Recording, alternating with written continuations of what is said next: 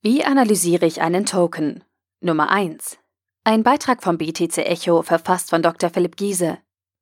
Zur Analyse eines Investments im Kryptobereich zählt die genaue Betrachtung des zugrunde liegenden Token.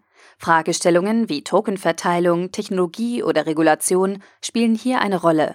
Dabei kann man sich gut an verschiedenen Frameworks zur eigenen Due Diligence orientieren. BTC Echo schrieb vor einigen Tagen über DYOR, was für Do Your Own Research steht. Der Artikel betonte die Notwendigkeit einer kontinuierlichen eigenen Untersuchung, dass DYOR nicht einfach ein Zauberwort gegen jegliche Form von kritischen Fragen ist. Ein Teil dieser kritischen Haltung ist die genaue Betrachtung des eigenen Investments. Gerade im Fall von ICO-Investments spielt die Analyse der Tokenstruktur eine große Rolle. Auf die Weise kann man den mit einem Projekt zusammenhängenden Token bezüglich der Technologie, der regulatorischen Einordnung und des anvisierten Use Cases genauer evaluieren. Was die Klassifikation betrifft, existieren verschiedene Systeme, die jeweils unterschiedliche Schwerpunkte setzen bzw. einen unterschiedlichen Komplexitätsgrad besitzen. Diese Artikelreihe stellt verschiedene Systeme vor, die potenziellen Investoren beim eigenen DYOR helfen können. Eine erste Sache, die man im Fall eines ICO, einer Hardfork oder dem Start einer neuen Kryptowährung beachten kann, ist die Tokenverteilung. Liegt dort von Anfang an eine extreme Zentralisierung vor? Wenn nach einem ICO immer noch ein Großteil der Token beim Projekt liegen, hat dieses den Preis derselben in der Hand und können gegebenenfalls Pump-and-Dump-Schemes initiieren. Dasselbe lässt sich im Fall von Hardforks und neuen Kryptowährungen zum Pre-Mining sagen. Ein erster Ansatz kann die technische Betrachtung sein. Technisch affine Menschen treffen eine Unterscheidung danach, ob die Token wesenhaft zu einer Blockchain gehören oder auf einer schon laufenden Blockchain imitiert wurden. Eine klassische Unterscheidung hierbei wäre Bitcoin auf der einen, Golem auf der anderen Seite.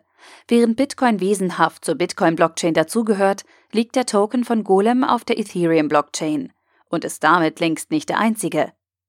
Was also Fragestellungen wie Skalierbarkeit oder der Transaktionsgeschwindigkeit betrifft, ist im Fall von Golem zu bedenken, dass viele verschiedene Use Cases auf der Ethereum-Blockchain laufen und es gegebenenfalls zu Engpässen kommt. Auf der anderen Seite ist die technische Analyse eines ERC20-Token einfacher als im Fall von Bitcoin, da der zugrunde liegende Smart Contract oft in Solidity geschrieben und deshalb besser überprüfbar ist. Es existieren jedoch auch Ansätze, die weniger von der zugrunde liegenden Technik als vielmehr von der Regulierung ausgehen. Der Bundesverband Blockchain trifft diese Unterscheidung. Kryptowährungen dienen primär als Zahlungsmittel. Ein gutes Beispiel hierfür ist Bitcoin. Utility Token besitzen eine bestimmte Funktion jenseits der Nutzung als Zahlungsmittel. Ein gutes Beispiel hierfür ist Ethereum, eine Kryptowährung, die man dank der Smart Contracts zu deutlich mehr Dingen als zu Zahlungszwecken verwenden kann. Security Token ähneln von ihrer Form her Wertpapieren. Sie entsprechen also Aktien, sodass Mitspracherechte und/oder Dividendenausschüttungen möglich sind. Beispiele hierfür sind Token, deren reiner Besitz zu einer weiteren Ausschüttung führt, wie beispielsweise Neo. Diese Unterscheidung ist für Investoren wichtig, da regulatorische Organe die drei Tokenformen unterschiedlich betrachten.